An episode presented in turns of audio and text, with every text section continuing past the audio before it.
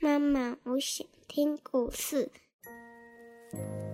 亲爱的小宝贝，你现在可以用你舒服的姿势躺下，眼睛轻轻的闭上，让苹果妈妈一天说一个故事，陪你进入梦乡。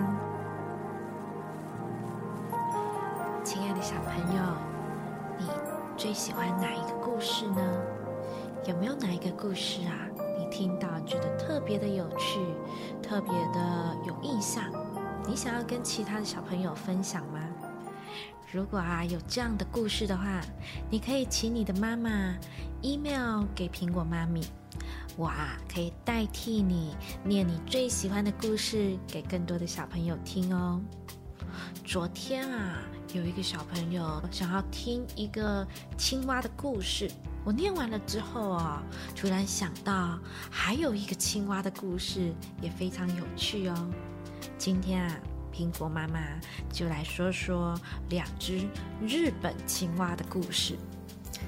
苹果妈妈以前啊，有在日本的关西住过一阵子。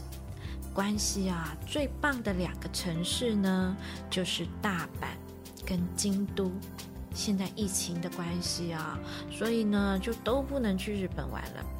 如果有一天疫情结束的话，你可以到日本关西去看看哦。这两只青蛙啊，一个啊是住在海滨城市的大阪，那附近呢有一条深很深的水沟，里面有住着一只青蛙，另外一只青蛙住在流经京都的一条清澈的小河里。由于相隔非常的遥远，两个人从未听过对方。但非常好笑的是啊，两只青蛙啊，它同时都想要出去外面见见世面。住在京都的想去看看大阪，而住在大阪的就想要去京都，那里啊有天皇的皇宫。这就跟住在台湾的我们一样，住在高雄的想去台北看看。住在台北的想去高雄看看，这是一样的。于是啊，这两只青蛙在一个春天晴朗的早晨，这两只青蛙同时都踏上了旅途。一只从这头出发，一只从另外一头出发。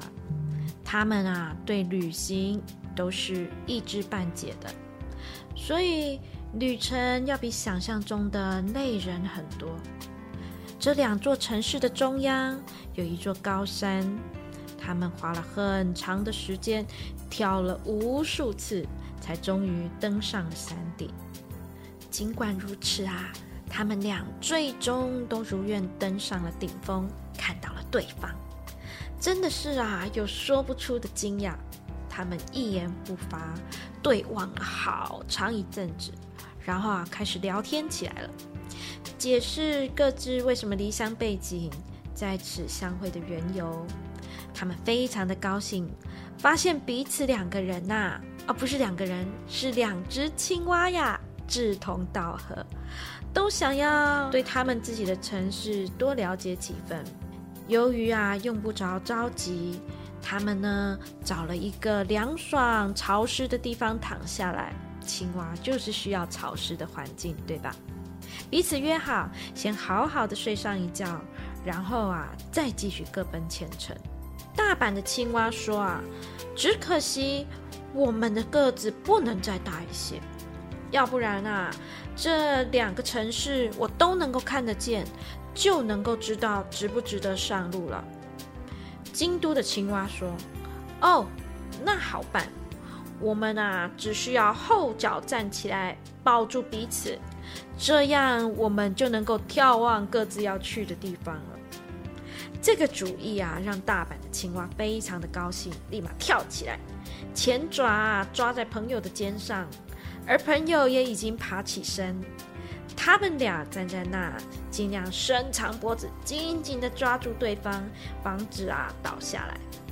京都的青蛙把鼻子朝着大阪的青蛙，大阪的青蛙把鼻子朝着京都的青蛙，但是这两只都忘记了一件事情，就是啊，他们站起来的时候，他们的大眼睛都长在后脑勺，因此啊，尽管他们的鼻子朝着各自想去的地方，眼睛看起来还是在看他们原来的城市。天哪！大阪的青蛙大叫：“京都跟大阪一模一样，根本不值得跑那么远，我要回家去了。”哈哈哈，真的是很有趣呢。我啊，要是晓得大阪仅仅只是京都的翻版，我也绝对不会跑这么远。京都的青蛙，它也惊叫了起来。它一边说，一边啊，把手从他的朋友肩上抽回来。两只青蛙都跌倒掉在草地上，所以他们根本不知道，他们眼睛看的不是他们想去的地方，而是看到了他们原本来的地方。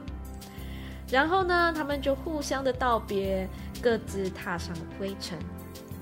直到他们临死的一天呐，都还以为大阪和京都这两个截然不同的城市是长得一模一样呢。好喽，故事说完了，我的小宝贝。现在啊，你可以闭上你的小眼睛，在梦里啊，你爱去哪里就去哪里。你最想去的城市是哪里呢？妈妈现在啊，最想去的城市是有你的城市。只要你在哪里，妈妈就在哪里。好喽。你现在啊，可以闭上你的小眼睛，做个甜甜的美梦了。明天又将会是美好的一天。妈妈，我爱你，晚安。晚安，我的小宝贝。